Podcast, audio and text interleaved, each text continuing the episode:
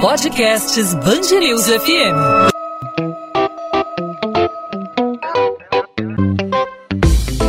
Dois às 20, com Maurício Bastos e Luana Bernardes. Quais são os desafios do cinema brasileiro e das redes de cinemas do país no período da pandemia e no período pós-pandemia? Algumas salas já reabriram, mas sem estreias. Entre as produções em cartaz, Harry Potter, Mulher Maravilha, ET, Vingadores, filmes antigos e de grande sucesso de bilheteria. No dia 29, Luana, os cinemas de Niterói vão reabrir, mas também não teremos estreias. E aí, como fica a situação brasileiro, que normalmente já sofre com tantas dificuldades, nesse tempo sem produzir e, por consequência, sem exibir? Bom, em meio à pandemia, temos uma boa notícia. O colunista de cinema da Band News FM Rio, Mário Abad, venceu a categoria de melhor documentário no Festival de Cinema de Cities, na Espanha, com a produção de Ivan o Terrível, filme que conta a história de Ivan Cardoso, mestre do terrir, gênero que mistura terror e também humor. E o prêmio espanhol não foi a única conquista internacional do nosso colunista Mário Abad. Ivan o Terrível também venceu o Festival Internacional de Cinema Lonely Wolf London, na Inglaterra. Nesse festival, o trabalho recebeu o troféu de melhor edição, uso de material de arquivo e montagem. O documentário Ivan o Terrível foi selecionado em um total de oito festivais internacionais. Não é pouca coisa, não. É o cinema brasileiro, né, Maurício, sendo reconhecido de forma merecida no cenário internacional. Pois é, e para falar conosco sobre a produção, sobre o prêmio, sobre os desafios do cinema em meio a essa pandemia, vamos conversar com ele, o vencedor desse mais recente prêmio na Espanha, Mário Abad, colunista de cinema da Band News FM Rio. Mário, obrigado por aceitar nosso convite, seja aqui muito bem-vindo ao podcast 2 às 20. Parabéns aí pela conquista. Olha, muito obrigado pelo carinho, pelo espaço que estão me dando. Poxa, uma felicidade muito grande de estar aqui conversando com vocês sobre cinema. Conta primeiro pra gente do que se trata essa obra que conquistou esse prêmio, Ivan o Terrível. Conta um pouco da história aí do Ivan Cardoso, que, pelo que a gente vê aqui, é o mestre do terrir. Em meio a essa situação de terror que a gente está vivendo em, nos mais variados sentidos, rir é o melhor remédio, né? Fala um pouco pra gente sobre o Ivan Cardoso e essa tua obra que você produziu.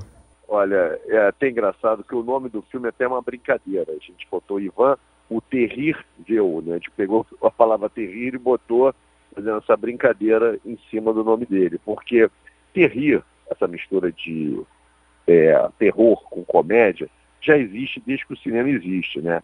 Você pegar um gênero e botar humor nele, seja western, seja drama, o que for. A diferença do Ivan Cardoso é que ele colocou nesse, nessa combinação um molho todo brasileiro, que ele botou a tropicália e a porno chanchada, que são coisas completamente brasileiras. Então, chama atenção lá fora, porque as pessoas, ó, não é só para rir, tem aqui uma, uma, uma, porção de coisas. A gente pode até falar de um primeiro filme que o Ivan fez, nos anos 70, que é um filme que tem o Torquato Neto, nosso poeta Torquato Neto, que ele faz um vampiro.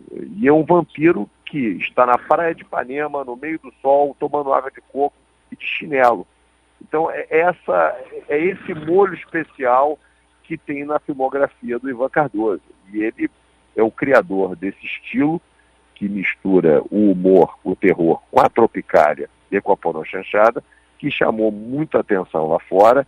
E ele prosseguiu, né? Depois desse Torquato Neto, ele fez O Segredo da Múmia, Aí ele fez As Sete Vampiras, fez O Escorpião Escarlate, fez O Lobisomem na Amazônia, pegando esses ícones do terror, né? Lobisomens, vampiros, monstros, que são, que, que são originados ali do cinema do Universal, né? Os monstros Universal começou nos anos 20 e 30 em Hollywood, e botando esse molho especial de humor com essa característica completamente brasileira. E fez muito sucesso. Os filmes do Ivan é, passaram pelo mundo nos anos 70, 80, foi premiado. Para tu ver, filme do Ivan passou até no Havaí, cara. Passou nos Estados Unidos, na Europa. Então, estava mais que na hora de contar essa história, né, por essa geração de agora, porque esse ano de 2020, o Ivan Cardoso faz 20 anos de carreira de cinema. Fora cinema, ele também é artista plástico, ele também é fotógrafo, ele fez várias capas de, de, de discos famosíssimos no Brasil, o Fatal da Gal Costa, o, o, Tarará Azul do, do Caetano Veloso, ele fez fotos do Raul Seixas, do Jorge Malta, enfim.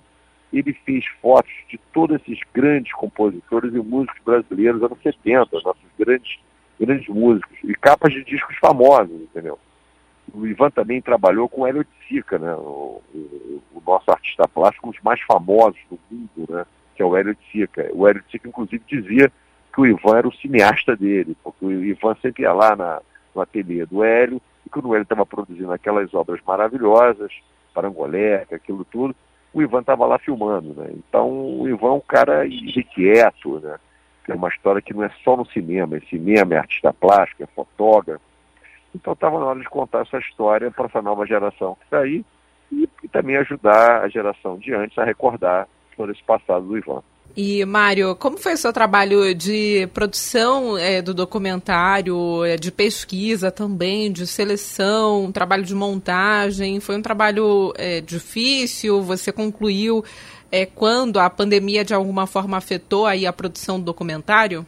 Olha, é o, o documentário realmente é um trabalho que ele começa. O documentário é interessante que você não sabe aonde vai, você vai chegar até chegar ao final dele. Diferente do filme de ficção, você tem um roteiro, começo, meio e fim, o documentário ele parte de uma ideia. Você faz uma pesquisa enorme, pesquisa grande sobre a vida da pessoa, sobre um tema que você tem escolhido, mas você vai em busca de respostas. E às vezes você acha que vai encontrar uma resposta, você recebe outra. Então foi um trabalho assim exaustivo é, de pesquisa, mas lembrando uma coisa, como eu tenho uma carreira de 30 anos de crítico de cinema, eu já sou um pesquisador há muito tempo, não só do cinema nacional, como do cinema internacional, então eu acompanhei muita coisa do, do Ivan estreando nos cinemas, escrevendo críticas sobre o filme dele. Então ficou mais fácil para mim fazer essa pesquisa, porque eu já conheci o trabalho por causa do meu trabalho de jornalista e crítico de cinema. Aí, obviamente, que eu fui para casa do Ivan, aprofundei esse trabalho, demorei lá uns quatro meses enfornado em tudo que tinha, porque o Ivan, é um dos poucos cineastas no Brasil, que guardou tudo o que fez. Até o que ele não conseguiu fazer, ele guardou tipo filmes que ele teve ideia, começou a filmar e parou no meio. O Ivan é um arquivista impressionante, ele tem um apartamento imenso ali na, na, no Corte Cantagalo. Meu Deus, é um apartamento grande mesmo, tem uns cinco quartos, é tudo material dos filmes dele, negativos, obras de arte. Então, me aprofundei ali, fiquei meses ali fazendo esse trabalho, junto com o Leonardo Luiz Ferreira, que me ajudou a fazer o roteiro. E aí já sabemos, saímos de lá com uma ideia. E aí com essa ideia a gente começou a fazer entrevista, começamos a buscar outras pessoas, outras, outras coisas interessantes. E o troço foi se transformando, fosse uma escultura, né? Que você começa a fazer uma obra de arte, vai moldando, moldando até chegar ao traço final. Eu dei sorte que a gente conseguiu finalizar isso em dezembro de 2019. Então já existia Covid pelo mundo, mas eu não tinha chegado com essa força no Brasil. Então, em 2019 a gente conseguiu finalizar tudo. O trabalho de edição também foi muito grande, feito pelo Christian Caselli, pelo Gus Gelder, pelo Pablo Pablo, maravilhosos. Eles, inclusive, são muito importantes nesse filme, porque por mais que você reúna material e você diz vai ser assim, assim, assado, é um trabalho muito grande de edição, né? Porque você diz, ó, tem que botar isso, tem que botar aquilo, tem que botar aqui, botar ali, e aí os editores têm que quebrar a cabeça para poder fazer o, o, que eu pensei na minha cabeça se transformar em realidade. Então foi um trabalho bacana, foi um trabalho que demorou quase uns dois anos, a gente começou isso em 2018, no começo do ano, assim, 2018, e prosseguimos até o final de 2019 temos sorte que a pandemia só começou a ficar braba aqui no Brasil a partir de março. Aí veio uma outra coisa que a gente ficou preocupado, né? Agora com essa pandemia, como é que a gente faz para exibir o filme, né? A maioria dos cinemas fecharam, os festivais todos fecharam, e acabou que a gente deu uma grande sorte que as coisas foram foram acontecendo, né? Festivais online, festivais o, do City foi agora em outubro, mas graças a Deus foi um festival presencial, que isso ajuda muito, né? Ajuda muito, enfim. Mário, é, já que você falou da pandemia, queria é, mudar aí o assunto, o rumo da, da prosa, para falar sobre o cinema como mercado, né? Não só como mercado de produção, mas também de exibição, o cinema como um todo, né? Como é que, na tua opinião, na tua visão, ele está se reinventando, se virando para poder se manter viável, né? Eu recentemente tive a oportunidade de acompanhar uma exibição do Drive-Thru. Drive é, Drive-Thru, Drive. a pandemia está fazendo a gente é, confundir os Conf... conceitos. Drive-thru, drive-in. Pois é, drive-thru drive para buscar o lanche, drive-in para acompanhar o filme. E assim, eu vi uma, uma multidão de carros, assim, uma coisa que as pessoas ficaram presas em casa, querendo extravasar de alguma forma, enfim, pega o carro, paga uma grana, enfim, desembolsa um dinheiro que é fora dos padrões, para se você for levar em conta o ingresso é, de um cinema pré-pandemia e a retomada dos cinemas. Como é que o cinema está se virando, se reinventando aí nessa retomada lenta é, desse setor? Olha, é muito complicado, porque não só cinema, cinema, teatro, televisão, são artes coletivas na sua produção na sua, na sua exibição. Porque as pessoas elas trabalham no coletivo. Mas você faz até um monólogo, vai ter alguém ali, um diretor, um roteirista, vai ter um iluminador, vai ter, enfim, isso em termos de teatro. E o cinema complica mais ainda, que tem um editor, tem o cara que faz efeitos especiais, e depois do produto pronto você vai exibir para as pessoas, ou em salas de cinema, ou em teatros, e é complicado, né, porque é, é uma doença que não tem jeito, você tá, aglomerou, a chance de pegar é enorme. Então, o troço parou todo, isso foi muito ruim para o mundo inteiro, muitas pessoas perderam seus empregos, as coisas realmente ficaram.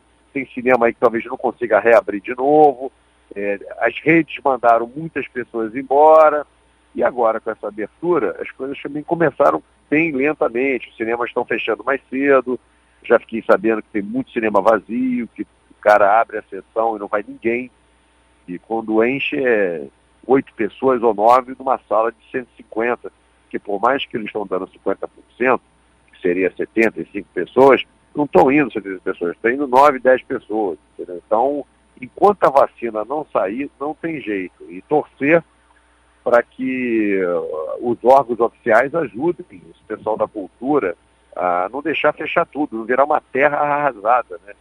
Porque tem muita coisa que não vai abrir mais, casa de show, enfim, muita coisa que não vai ter, como sustentar. Você tem que pagar aluguel, tem que pagar condomínio, tem que pagar funcionários, pagar impostos. Então é muito complicado esse retorno e vai demorar as coisas a se estabilizarem, porque saiu a vacina, ela tem que vacinar todo mundo. Depois de todo mundo vacinado é que as pessoas começam a frequentar. Então, não tem outro jeito. E a produção é a mesma coisa. Como é que você vai fazer um filme, dois, três, quatro personagens interagindo? É, se for um drama, se for um romance, se for uma comédia, as pessoas falam, e elas não podem ficar falando de máscara dentro do filme, né, na, na história do filme, né? só se, se a história foi escrita para isso. Então, como é que os atores também trabalham, os diretores, os maquiadores, cabeleireiros, isso afetou tudo. E não tem outra solução. A única solução é esperar a vacina chegar para que a gente possa, todo mundo, fazer filmes e as pessoas pod, possam ir assistir filme. No caso do drive-in, foi bem interessante porque é, os drive-ins foram uma moda muito forte nos anos 60, 70, nos Estados Unidos, até 80, né? Os drive-ins foram acabando porque eram coisas imensas, né? É, as pessoas, aqui no Brasil, o, eles acabaram por causa da violência, né? Era, até os próprios cinemas de rua acabaram por causa da violência. As pessoas tinham medo, né? Brasil era muito violento nos anos 80, 90, então, não é que deixou de ser, né, mas era, as pessoas tinham muito medo. Então os cinemas todos foram para o shopping para as pessoas se sentirem seguras de pararem seus carros, é, se sentirem seguras de entrar no cinema. Então os cinemas de rua foram acabando.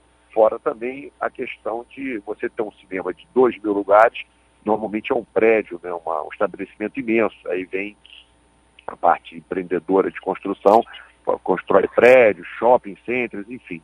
Então, por causa da economia, por causa da violência, os drive-ins, os cinemas de rua acabaram, foram para os shoppings. E agora, esse resgate necessário foi porque as pessoas já estavam ficando enlouquecidas dentro de casa, por mais que a programação do streaming é muito boa, né? Os canais de streaming, Netflix, Amazon, Globoplay, Now, enfim, todos os canais, Apple TV, são todos muito boas. Mas as pessoas estavam sentindo uma necessidade para a rua. Então elas pegaram seus carros, quem tinha condição financeira para isso, e foram curtir essa nostalgia do drive-in. Eu até queria que o drive-in ficasse, sabia? Seria bacana que o drive-in ficasse. E uma vez por mês, uma vez a cada dois meses, tivesse um festivalzinho assim de um drive-in é, no estacionamento, para que as novas gerações pudessem acompanhar isso, né? Porque é um, é um programa bacana, legal. Realmente não dá para ser todo final de semana, é caro, é, é caro. É, você vai de carro, é uma coisa mais complicada para você comer, para tudo, enfim. mas eu achava legal se pudesse permanecer como um evento bimestral, talvez, nas cidades grandes aí pelo Brasil. Então, Mário, a gente pode dizer que as produtoras, as grandes produtoras, vão deixar as estreias para depois da vacina, porque, por exemplo, esse ano teríamos a estreia de 007, da Viúva Negra, da, da Marvel, é, filmes que prometiam aí atrair um grande público. Provavelmente as produtoras vão deixar para depois da vacina para não perder dinheiro, né? Para não perder uma estreia significativa, até porque acho que depois da pandemia, pelo menos eu, depois da vacina, eu certamente vou ao cinema. É, o que acontece é o seguinte, é, concordo com você, as grandes estreias vão deixar para depois, porque esses filmes já têm um nome, é blockbuster, né? Eles querem ser um blockbuster, render muito dinheiro. E são filmes caríssimos, filmes que os caras gastam 200 milhões de dólares para fazer um filme. Então, eles precisam recuperar esse dinheiro, acredito que sim. E a maior prova disso foi que a Warner fez com o Tenet, que é um filme novo do Christopher Nolan, que eles estrearam mesmo a pulso nos Estados Unidos no mês passado e não foi bem.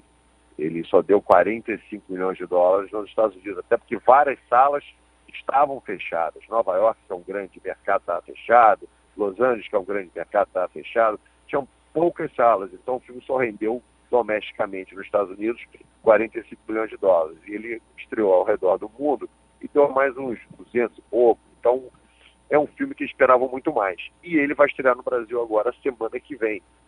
A Warner tentou mostrar, olha, a gente vai estrear porque a gente é um filme do Christopher Nolan, um cara que fez os filmes do Batman, que fez A Origem, fez Dunkirk, que a gente vai apostar.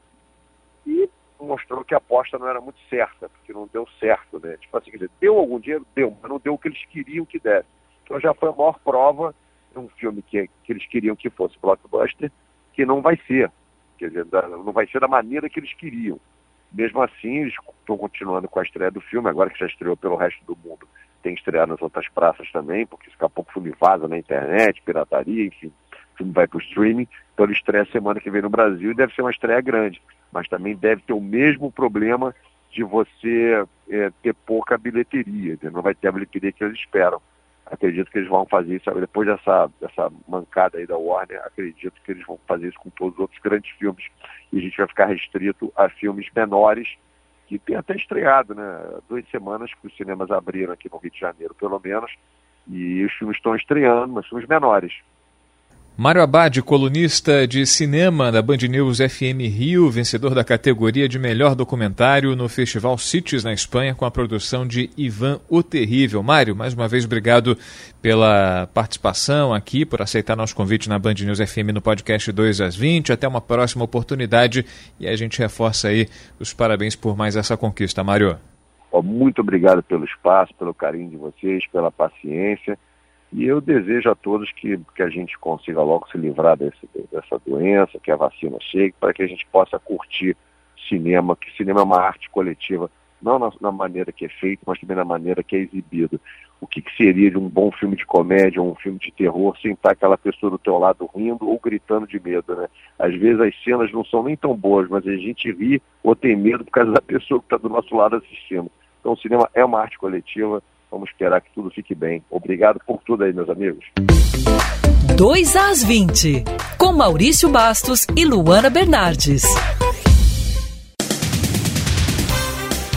Estado do Rio pode ter registrado o primeiro caso de reinfecção pela Covid-19. De acordo com a Secretaria de Saúde, na quarta-feira, a Vigilância Epidemiológica Municipal de Nilópolis, na Baixada Fluminense, notificou sobre o paciente. A pasta prestou orientações à Coordenação Municipal de Vigilância e aguarda por informações para encaminhamento ao Ministério da Saúde, que ficará responsável pela análise do caso. Apenas após a análise das informações, o caso será caracterizado como suspeito.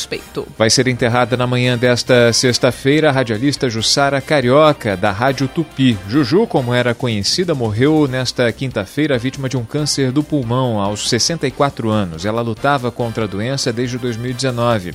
Juju já havia ficado internada por três dias em fevereiro deste ano após se sentir mal durante uma sessão de quimioterapia. O enterro vai acontecer no cemitério do Cacuia, na Ilha do Governador, na zona norte da cidade, às 10 horas da manhã. A Polícia Civil conclui que foram os próprios moradores do condomínio Village Pavuna, na zona norte do Rio, que impediram a normalização do abastecimento de gás, já que cerca de 70% das ligações são clandestinas. Uma pessoa foi presa nesta quarta-feira acusada de ameaçar técnicos da concessionária responsável pelo abastecimento que iam até o local regularizar o serviço. Inicialmente, moradores que estão com o pagamento em dia e não cometeram nenhuma irregularidade chegaram a denunciar que traficantes habitantes do complexo do Chapadão, onde fica o conjunto habitacional, tinham sido os responsáveis por cortar o fornecimento para impor a venda de botijões de gás. Os investigadores identificaram que não passava de uma informação falsa dos responsáveis pelas ameaças e gatos de gás. Após a morte de um brasileiro voluntário da vacina de Oxford, em parceria com a farmacêutica AstraZeneca, as autoridades regulatórias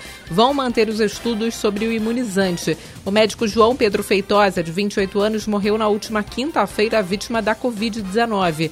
O caso foi analisado por um comitê de segurança independente. O Instituto DOR, responsável pela pesquisa no Rio, diz que a análise dos casos colhidos até o momento garante a segurança do estudo. No Brasil, aproximadamente 8 mil mil voluntários já foram vacinados. A Procuradoria-Geral da República arquiva a notícia crime contra Flávio Bolsonaro, ao entender que não houve crime de desobediência quando o senador faltou a uma acariação com o empresário Paulo Marinho. Na decisão, a PGR afirma que o senador tem prerrogativa de função e, por isso, pode escolher o dia, local e hora para ser ouvido como testemunha. A análise foi feita após o procurador Eduardo Benones, do Ministério Público Federal do Rio, enviar uma representação contra Flávio, alegando que o político tentou atrapalhar a investigação do suposto vazamento da Operação Furna da Onça. O senador alegou motivos de agenda oficial para não comparecer. Em nota, a defesa de Flávio Bolsonaro afirmou que o local escolhido pelo senador é em Brasília, onde ele mora e exerce atividade parlamentar. Os advogados disseram ainda que o político não se opõe em realizar a acariação, desde que sejam respeitadas as prerrogativas conferidas pela lei. 2 às 20. podcast 2 às 20 vai ficando por aqui, hoje falando sobre cinema, né?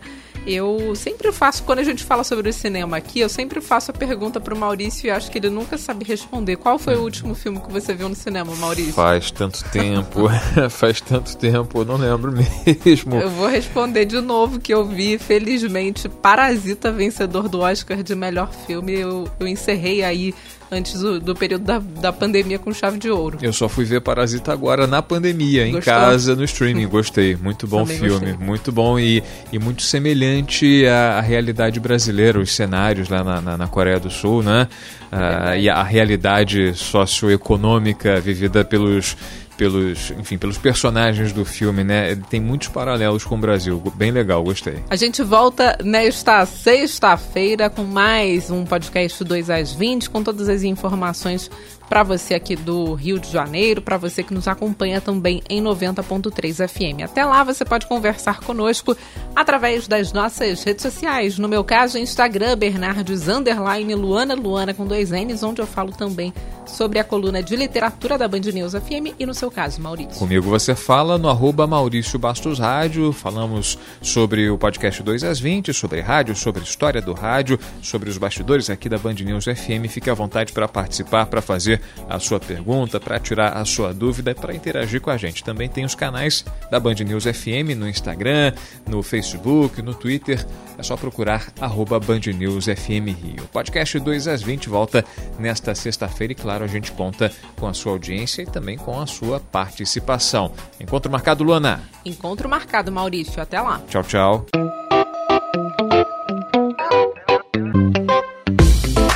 2 às 20, com Maurício Bastos e Luana Bernardes.